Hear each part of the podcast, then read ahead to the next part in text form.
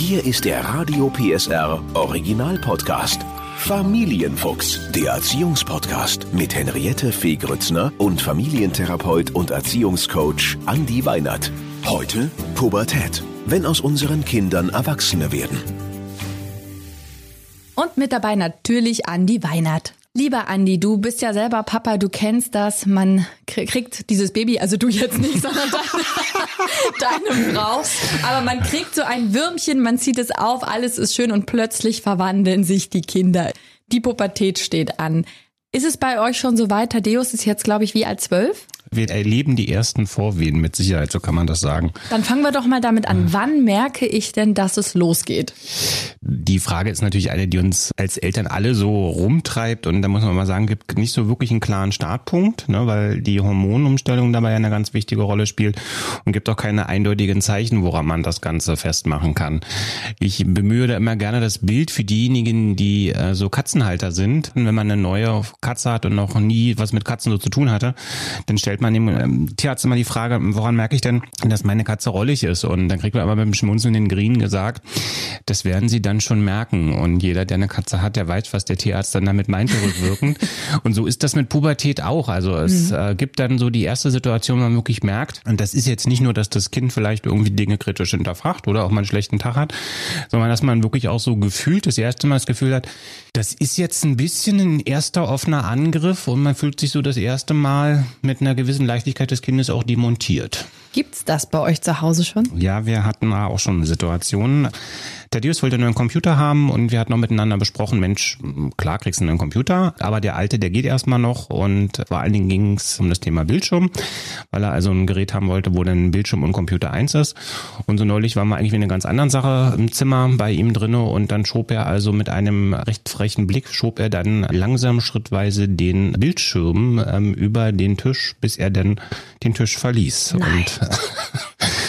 meine erste Reaktion darauf war, ob da irgendwas äh, nicht richtig gelaufen ist oder äh, also ich war tatsächlich auch das erste Mal so ein bisschen, dass ich ge gedacht habe, oh, was ist jetzt hier passiert? Und da hat, was hat der Therapeut in dir gesagt? Atmen Sie tief durch. Der Therapeut in mir hat gesagt, okay, ich muss jetzt verstehen, weil das ist tatsächlich, das war das Beispiel, was ich auch mit der Katze vorhin eingeführt habe. Ich habe gemerkt, es ist das erste Mal anders. Mhm. Ja, es ist das erste Mal nicht so dieses Gefühl, das Kind will irgendeine Frage beantwortet haben oder will vielleicht auch mal gucken, wie weit kann ich so gehen, sondern das war halt schon für mich gefühlt auch so in meinem Körper war das eine blanke Provokation, weil auch auf die Frage dahin, warum er das dann getan hat, kam nicht so sehr jetzt so die Einsicht, Mensch, hm, vielleicht habe ich nicht so viel nachgedacht, sondern es kam halt tatsächlich so von ihm die Rückmeldung, dass er gesagt hat, Mensch, wir haben doch besprochen, dass äh, ich einen neuen Computer bekomme, der alte aber noch geht. Ich wollte jetzt einfach nur, dass der alte auch wirklich nicht mehr geht, damit wir dann den neuen jetzt auch holen können, wie abgesprochen. Oh Gott, also du siehst mich sprachlos, aber auch, auch auch ein bisschen beeindruckt. Ja. Es ist natürlich, äh, ja, wir reden ja über das Thema, Thema Pubertät und ich glaube, ein ganz wichtiger Punkt vorneweg und da kann ich ja sozusagen auch äh, für mich selber sprechen. Ich glaube, das Wichtige beim Thema Pubertät ist, dass man lernen muss, eine gewisse Geduld aufzubauen und auch weiß, die Art der Konflikte bekommt eine neue Qualität. Weil das jetzt Persönlichkeiten werden, die natürlich nicht mehr unbedingt Mama und Papa gefallen wollen. Genau, die entwickeln ihren eigenen Kopf. Es ist ja auch tatsächlich erstmal hormonell getragen. Das heißt, sie können nichts dafür. Sie können nichts dafür, weil die Sexualhormone, die auch zu den körperlichen Veränderungen führen, die führen natürlich auch zu Veränderungen in der Psyche. Wir wissen, bei den Jungen ist es dann irgendwie so, dass die Östrogene, also die weiblichen Geschlechtshormone, die bei den Männern natürlich auch mit ausgebildet werden, dass die dazu führen, dass äh, eben eine starke Wankelmütigkeit entsteht, ja. Äh, die sich oft als Aggressivität auch zeigt.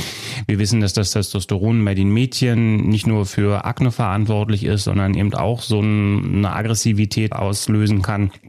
Das heißt, oft ist diese Wankelmütigkeit und dieses oft Provokative ist gar nicht so sehr, dass das eine Absichtserklärung ist oder dass das ein Erziehungsfehler ist, den man irgendwo gemacht hat, sondern es ist tatsächlich einfach ein Durchschlagen der psychischen Effekte der Hormone, die da gerade völlig Fasching feiern. Jetzt müssen wir trotzdem das nochmal einordnen. Wann kann man sagen, geht's zum Beispiel mit so einer Art Vorpubertät los? Denn du hast ja gesagt, das wird in drei Phasen eingeteilt. Mhm. Also gibt Vorphase oder Vorpubertät, Hochpubertät und die Spätpubertät. In der Vorpubertät, irgendwo zwischen 10 bis 14 sollte man die ansetzen setzen. Ne? Da geht das Ganze so ein bisschen los mit den ersten körperlichen Veränderungen. Man merkt so, wird nicht nur kritisch hinterfragt, sondern es gibt auch das erste Mal, dass Regeln gebrochen werden. In der Regel ist das so, dass die ersten Konflikte sich auch einstellen. Und warum die Vorphase vielleicht auch für uns als Eltern eine gute Möglichkeit ist, weil hier kann man in der Regel die Signale noch recht gut verarbeiten, um das mal vorsichtig zu sagen. Man hat genug Möglichkeit, mal tief durchzuatmen, so wie ich dann das auch getan habe und sich wieder ein paar Tage sammeln, weil in der Hochpubertät ist es dann also wirklich so, dass der Fokus äh, komplett auf die Peer gesetzt wird und die Absprachen und also die Dinge, die man in der Erziehung miteinander mal als gelungen erlebt und festgelegt hat, die sind dann irgendwie ein Stück weit auch über Bord geworfen. Also so die Klassiker, die mir oft erzählt werden, das Kind wäscht sich nicht mehr, obwohl man sowas vereinbart hat. Das Kind kommt nach Hause oh und sagt auf eine Frage, wie geht's dir? Nun laber mich nicht voll. Oh ne? Und das sind alles so eine Geschichten. Da, da ist es, glaube ich, für uns ganz wichtig, dass man sich klar macht, die Pubertät ist eine schwierige Situation, wo man sich klar machen muss, hier muss ich mich anders verhalten als in der Erziehung, wie ich es vorher gemacht habe. Ich muss so, das ist eigentlich völlig unprofessionell darüber zu sagen, wie geht's dir? Laber mich mich nicht voll, aber so ist es tatsächlich. Mir ist ein bisschen Angst und Bange davor. Auf mich wartet das ja auch noch. Kann das unterschiedlich schlimm ausfallen? Natürlich. Ne? Also okay. Also nicht jede Pubertät ist wie die andere. Ne? Also ich habe tatsächlich auch manchmal in der Beratungspraxis Eltern, die verunsichert sind und sagen, oh, das Kind ist jetzt irgendwie 17 und es ist gar nichts passiert. Haben wir da irgendwas falsch gemacht? Ja. Nee, also es gibt auch immer wieder natürlich den glücklichen Umstand, muss man dann so sagen, dass das Kind nicht so heftig tut, aber ich will auch immer wieder, und das ist ja das, was die Eltern dann wirklich umtreibt. Wie gehe ich mit Situationen um, die mich wirklich sehr, sehr stark provozieren? Und genau da äh, müssen wir nochmal richtig rein in das Thema. Denn mhm. es ist die große Frage in so einer Situation, wie du sie hattest oder sogar noch schlimmer, wo ich einfach zwischen wütend und fassungslos bin. Wie reagiere ich? Wie gehe ich damit um? Was sind deine Tipps? Das eine ist, glaube ich, das, dass man erstmal lernen muss, dass man verstehen muss, dass das Kind sich aus der Familie zurückzieht und dass das Ganze auch ein normaler Prozess sein muss. Ne? So ein Jugendlicher muss auch erstmal ein Stück weit eine Aktivität zeigen, damit so Eltern auch bereit werden, die Bindung wieder loszulassen. Ne? Also so ein bisschen wie bei einem Vogel, der jetzt also erstmal die Eltern auch so ein bisschen anpieken und anpicken muss, bevor die irgendwann so genervt sind, dass sie sagen, bitte verlass das Nest ist.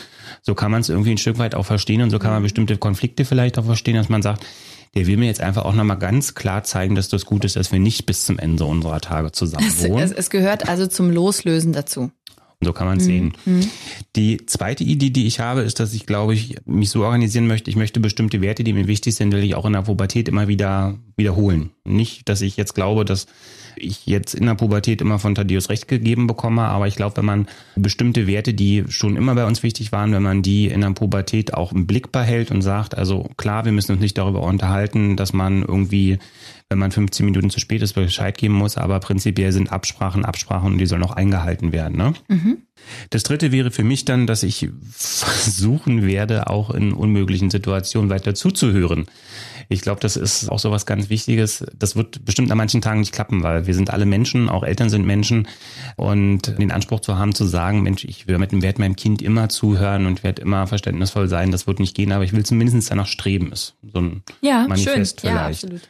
Über das Thema Erziehungsstil hatten wir, glaube ich, auch schon mal gesprochen. Und ich glaube, in der Pubertät ist es ein guter Rat zu sagen, ich erhöhe die Frequenz an Dingen, wo ich sage, die sind wirklich vielleicht auch verhandelbar. Die soll derjenige selber entscheiden. Da frage ich vielleicht, auf was ist der Wert, auf bestimmte Absprachen auch zu pochen. Da sind wir so bei dem klassischen Beispiel. Wenn ich dem Jugendlichen jetzt sage, er darf bis 22 Uhr draußen sein und er ist um 22.20 Uhr zu Hause, macht das wirklich Sinn, da ein Sanktionsgespräch mhm. zu führen oder ist es nicht besser, wenn man sagt, okay, seid zwischen 22 und 23 Uhr zu Hause und um auch dem äh, Jugendlichen so ein bisschen ein Verantwortung zu Ja, eine Verantwortung oder auch ein Gefühl, ich darf was mitbestimmen. Ne? Ich bestimme, ob es jetzt 22 Uhr wird oder 22.20 Uhr. Genau. Und das, das ist ein sehr guter Tipp. Ja, und dann vielleicht noch die Kinder oder die Jugendlichen, muss man ja eigentlich sagen, die verändern in sich drinnen, verändert sich nochmal das gesamte Wertesystem. Das wird umorganisiert, das sage ich immer wieder. Es ist nicht so, dass weggeschmissen wird, sondern ähm, wie bei einer Landkarte, die einmal komplett neu geschrieben werden muss. Das läuft sozusagen in den ab. Entsprechend ist es auch oft so, dass die eigentlich so zwischen einem absoluten Größenwahn und dann wieder einer großen Verzweiflung hin und ja. her pendeln. Und so die wesentlichen großen Themen des Lebens, Umgang mit Tod, mit Liebe, mit Vertrauen, mit ausgenutzt werden. Das sind alles Themen, die sind in der Pubertät, sind die präsent. Bei dieser Umstrukturierung der Themen, die die bewegen, ist, glaube ich, auch nochmal ganz wesentlich, dass man da sich als kontinuierlicher Gesprächspartner weiter auch anbietet, weil wenn es in gefährlichen Situationen auch einfach mal dazu kommt, dass äh, doch mal was nicht richtig gelaufen ist, ist, glaube ich, auch wichtig, dass die Jugendlichen wissen, dass sie in den Eltern nach wie vor Ansprechpartner haben, wo sie sich auch öffnen können. Und gleichzeitig, jetzt haben wir ja viel darüber gesprochen, dass zu merken ist, in der Pubertät schotten sich die Jugendlichen eher ab. Aber ich habe so aus meinem Bekanntenkreis die Erfahrung sammeln können, dass es auch das Gegenteil ist, dass es dann wieder Phasen von unglaublicher Nähe gibt und wo man denkt, man hat dazwischen äh, ich sage jetzt mal, einen kleinen Mann vor sich und gleichzeitig auf einmal nochmal wieder ein kleines das, Kind. Das Kind, genau.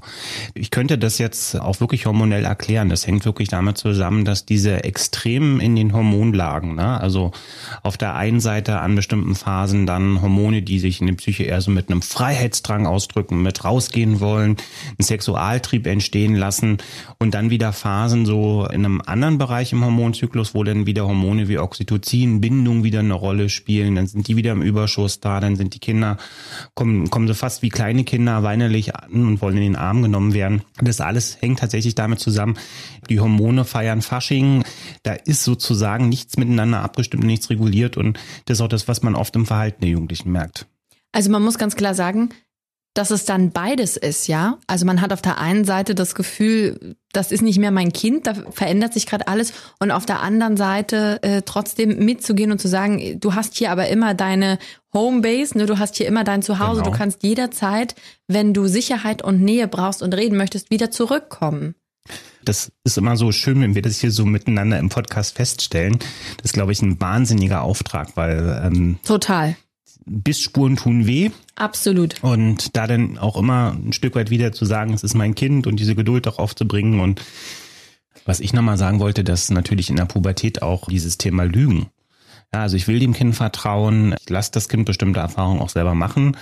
Dann mache ich aber wiederum die Erfahrung, dass ich an bestimmten Punkten auch belogen werde. Und das macht es natürlich manchmal auch schwer, dann wieder neues Vertrauen auszusprechen. Aber wie mache ich denn meinem Ärger Luft? Ist es dann wirklich dieses, äh, brüllt man sich dann an zu Hause oder ist es dann gut zu sagen, okay, pass auf, jeder geht jetzt in einen Raum, wir sehen uns in einer Stunde und reden drüber oder ist es eben, wie du sagst, gar nicht gut, in jeden Konflikt reinzugehen? Wo unterscheide ich denn und was mache ich mit meiner eigenen Enttäuschung, die ja mitunter, du hast es gesagt, sehr tief sein kann, ne? eine richtige Bisswunde, wo man sagt, boah, ich weiß nicht, ob ich dich heute noch lieb hab. Hm. Ich glaube, das ist auch wieder sehr kontextabhängig und wieder sehr abhängig von den eigenen Möglichkeiten, die man hat. Also wie sicherlich nicht günstig ist, immer gleich auf die Palme zu springen und rumzubrüllen ähm, und sowieso die Lautstärke meistens ja die Argumente und die Diskussionen nicht positiv beeinflussen es ist schon so, dass man sagen muss, also dass man an manchen Punkten vielleicht auch wieder des normalen Wissens manchmal auch den Ton nicht so produktiv halten kann. Das ist, glaube ich, verständlich. Und ich glaube, das kann ein Jugendlicher darf das auch merken, dass bestimmte Dinge einfach für uns auch so tief verletzend sind, dass wir eben auch menschlich als Eltern bleiben. Und da darf auch mal an der einen oder an der anderen Stelle, glaube ich, auch, wenn der Schock dann sehr tief sitzt, darf auch mal eine Träne kullern. Das werden Erwachsene. Sie müssen glaube ich, auch lernen, dass wir als Eltern jetzt in eine andere Position kommen, dass wir auch anders verletzbar sind mit den Möglichkeiten, die sie jetzt einfach auch haben. Und dass sie ähm, jetzt nochmal einen ganz anderen Grad an Verantwortung auch für ihr Handeln übernehmen müssen. Und ich glaube, das, das kann das Ganze, zumindest in der Spätpubertät, kann das dabei helfen, dass die Jugendlichen nicht nur das Elternhaus verlassen, sondern dass sie eben auch an den Punkt kommen, dass man dann wirklich sagen kann, ich habe jetzt für mich verstanden, dass ich ähm, eine bestimmte Form von Fähigkeit habe, meine Eltern anders verletzen zu können als als Kind. Und das gibt mir aber auch eine besondere Verantwortung dann fürs Leben mit. Warum tut das Loslassen so weh? Weil wir alle natürlich eine Bindung zu unserem Kind mit meist schon vor der Geburt aufgebaut haben und wir uns natürlich vor allen Dingen an die Zeiten erinnern, die für uns sehr schöne Zeiten waren. Ne? Und Pubertät ist ja auch so ein Motor in der menschlichen Entwicklung, ne? muss man einfach auch so sagen. Also es ist wichtig für unser Vorankommen, glaube ich, in der Menschheit insgesamt, dass das nicht nur so abläuft, dass die Kinder bis zehn sich sagen lassen, so und so funktioniert das und übernehmen das alles so, weil dann würden wir vermutlich immer noch in der Steinzeit mit zwei Feuersteinen irgendwie sitzen und würden so das Feuer anmachen es braucht, glaube ich, im Menschsein auch diesen Mut, Dinge zu hinterfragen und zu sagen, was will ich anders machen. Jeder von uns kennt diesen Moment, wo wir auch bewusst beschlossen haben zu sagen, ich mache das und das anders als meine Eltern. Das ist ganz klar etwas, das hat mit der Pubertät zu tun. Das hängt damit zusammen, dass wir sagen, wir wollen eben nicht nur die Werte unserer Eltern übernehmen, Das ist eben ein besonderer Moment, der aber eben durch Reibung entsteht und auch dadurch, dass ich manche Sachen austesten muss und auch lernen muss, mit diesen neuen Möglichkeiten, die ich habe, Provokationen auch auszusenden, ähm, wie ich lernen kann, damit eben auch mit meinen Eltern trotz alledem weiter im Frieden zu fahren. Hast du drei konkrete Tipps mal nur für die Eltern, wie man damit umgehen kann? Ist das eine Möglichkeit zu sagen, Tipp eins wir erinnern uns an unsere Pubertät, äh, was wir da so angestellt haben und wie wir waren. Und vielleicht, wir wissen ja, es sind unsere Kinder, warum soll das mhm. jetzt so viel anders sein? Genau, also das kann man mit Sicherheit so als ersten Tipp auch sagen, dass man sagt, wir alle sind da einmal auch durch als Eltern, wir alle haben es gut überstanden, wir leben immer noch und in der Mehrzahl der Fälle ist das auch so, dass die Beziehung zu den Eltern sich wieder normalisiert hat. Das finde ich immer einen ganz wichtigen Punkt. Den zweiten Tipp, immer wieder auch nach Momenten suchen, wo ich Gelassenheit und Geduld wiederfinden kann. Ne? Also wenn ich merke, es ist gerade alles schief, kann es einmal gut sein, dass man sich mit Freunden oder Betroffenen trifft und einfach mal austauscht, weil es hilft einfach schon ein Stück Absolut. weit, auch wenn man lachen kann und wenn man einfach merkt, okay, das ist jetzt nicht nur bei mir so, sondern das geht eigentlich vielen anderen auch so und man einfach auch so ein Stück weit merkt, okay, ähm, an manchen Tagen ist das echt schwierig. Und der dritte Tipp für mich ist dann noch der, dass man äh, sagt, dass man sich immer wieder vor Augen führen sollte, es ist eine schwierige Zeit, sie darf auch schwierig sein, aber sie ist eben nur endlich, auch wenn es manchmal im unendlich vorkommt. Das heißt also, auch diese Zeit wird irgendwann vorbei sein und all diejenigen, die irgendwie Angst haben, dass das Kind auf eine schiefe Bahn kommt oder irgendwas ist, alle gängigen Studien, die dazu gemacht wurden, die zeigen eigentlich, dass so eine wirklich schiefen Laufbahn, die beginnen nicht in der Pubertät, sondern die haben ganz häufig mit Problemen zu tun, die schon länger in den Familien, auch schon länger vor der Pubertät in den Familien bestanden haben wo man einfach auch sagen muss, da waren vorher schon Dinge schief, die haben sich dann eben in der Pubertät nochmal ganz, ganz klar verdeutlicht. Aber in der Mehrzahl der Fälle kann man sagen, auch wenn es bei dem einen mit 17 abgeschlossen ist und der so ein Stück weit seinen Weg gefunden hat, sie finden ihn alle. Ach, das hast du schön gesagt. Und der letzte Punkt ist übrigens einer, auf den ich unbedingt noch eingehen wollte. Viele Eltern, die pubertierende Kinder zu Hause haben, beschreiben auch das, dass sie so ein bisschen das Gefühl haben, sie verlieren hier und da den Draht, weil die Kinder eben ne, immer Kopfhörer auf, Musik hören oder äh, eben erst nachts rauskommen aus ihrem Zimmer und tagsüber schlafen und dass man so das Gefühl hat, Mensch, früher haben wir doch auch was unternommen und jetzt willst du das nicht mehr und wir sind dir peinlich und äh, ich weiß gar nicht mehr, was dich wirklich beschäftigt. Wie kann man denn da wieder einen Draht aufbauen oder so Zeiten finden, wo man sich auch wieder begegnet? ich glaube, den Anspruch, dann Draht aufbauen zu wollen, man kann ihn anbieten. Ne? Also und ansonsten muss man einfach lernen, ein Stück weit anzunehmen, man ist nicht mehr die wichtigste Bezugsperson für diesen Menschen im Leben. Ne? Also ja. Oh. ja, das, ja, das ist genau der, der, der schmerzliche Moment, der dann da irgendwo auch vermutlich äh, als Lernaufgabe für uns dann auch dahinter hängt. Wir sind nicht mehr die wichtigsten Menschen dann im Leben. Wir können das anbieten und es ist sicherlich auch Gutes anzubieten, aber zu verstehen, dass jetzt andere Menschen in das Leben kommen werden, irgendwann Partnerin, Partner das übernehmen und äh, sich die Qualität der Beziehung da verändern muss, ist, glaube ich, das Einzige, was uns dann fürs zukünftige Miteinander Zusammensein hilft. Tja, und wenn aus Kindern Erwachsene werden, gibt es natürlich noch ein großes, wichtiges Thema. Das Kind ist zum ersten Mal verliebt. Mhm. Ja, wir erleben entweder ein unglaublich euphorisiertes Kind oder eben auch enttäuscht, traurig, Liebeskummer, bis hin zu, wir kriegen auf einmal jemanden vorgestellt, von dem wir vielleicht gar nicht wussten, dass der in der Klasse ist oder wo auch immer der gerade herkommt. Was machen wir denn mit solchen Überraschungen? Die nehmen wir erstmal ganz positiv auf. da könnten wir uns ja mal im Podcast auch nochmal drüber unterhalten. Das ist, glaube ich, ein schönes Extra-Thema mal. Aber weißt du, was ich meine? Das Thema Liebe und weil du gerade gesagt hast, die Eltern sind nicht mehr die Hauptbezugsperson, wird ja ein Riesenthema in der Pubertät. Ja, genau. Und mit all den Facetten und all den schmerzlichen Lernerfahrungen, die da auch dranhängen. Ne? Ja, aber was ist dein Tipp, wenn, wenn man merkt, das Kind ist verliebt, sogar unglücklich verliebt in der Pubertät und lebt ja da trotzdem auch so ein bisschen in der eigenen Welt, Gespräch anbieten, klar, aber wie gehe ich das an? Ach, ich glaube, tatsächlich bei solchen Themen bin ich immer so ein Stück weit dabei, dass ich den Eltern gerne empfehle, ähm, nehmen Sie sich die Gelassenheit Ihrer Urgroßeltern vor. Ne? Also wenn man so mit der Urgroßoma darüber gesprochen hat, Mensch, ich bin das erste Mal verliebt oder dies und das. Und äh, auch im Thema Pubertät, Oma war immer irgendwie so tief gelassen. Ne? Also sowohl bei den Höhen, wo man, na ja, wir gucken mal, wie sich das weiterentwickelt. Mir wurden früher auch viele Sachen versprochen, wie auch bei den Tiefs, so, ach Mensch, ja, das tut jetzt weh, aber auch das wird irgendwann vergehen. Jetzt ohne, dass man da jetzt irgendwelche verallgemeinernde Bagatellisierung aussprechen möchte, aber die Oma ist da so ein bisschen das Bild für den Ausreißer in den positiven und in den negativen Seiten und ähm, dann sozusagen die Suche nach der Mitte. Und ich glaube, das entsteht im Laufe des Lebens und ich glaube auch, das sind so Geschichten, das kann man spannenderweise miterleben, weil es einen vielleicht nochmal an die eigene Jugend auch erinnert. Aber man kann als Kind da in keinster Weise für irgendwas schützen. Ja, genau das meine ich. Ne? Man möchte natürlich nicht, dass sein Kind Liebeskummer hat, aber es wird passieren. Wir wissen es alle, dass es irgendwann passiert. Genau, und selbst wenn man sozusagen versucht, das Ganze in irgendeine produktive Bahn zu lenken, ähm, unglückliches Verliebtsein ist eine wichtige Lernaufgabe, eine, vor der man, glaube ich, sein Kind auch nicht unbedingt schützen kann. Und das Ganze hat ja auch was Persönlichkeitsbildendes, ne? Also, dass man für sich selber auch nochmal ein bisschen klarer spürt, was ist mir wirklich wichtig. Aber du würdest jetzt nicht empfehlen, dass wir den Namen rauskriegen, da hingehen und sagen, hey, hör mal, du hast meine Tochter enttäuscht und hast ihr wehgetan. Sondern äh, man muss natürlich dann auch lernen, dass anders als bei einem Grundschulkind, die dann auch ihre Probleme alleine lösen müssen. Richtig. Bestimmte Lernaufgaben, bestimmte Ideen, wie man mit Konflikten produktiv und unproduktiv umgeht. Das ist in der Bereich Lernen durch Erfahrung. Das müssen dann die jungen Menschen auch einfach selber machen. Und trotzdem immer da sein? Trotzdem immer da sein und immer schön fleißig vom Polizeirevier abholen. Das ist jetzt, als plauderst du gerade hoffentlich nicht aus deinem Nähkästchen. Nein. Aus deiner Pubertät? Nein. Ich war, glaube ich, da sehr zahm. Aber gut, man müsste meine Eltern befragen, ne? Also ich war nicht sehr zahm und damit beenden wir den Podcast. In diesem Sinne, danke. Nein, allen Eltern alles Liebe und wir wissen, die Pubertät ist ja zum Glück nur eine Phase. Sie geht vorbei und am Ende sind es immer noch die Kinder, die wir auf die Welt gebracht haben und die wir natürlich über alles lieben. Das hast du sehr schön gesagt.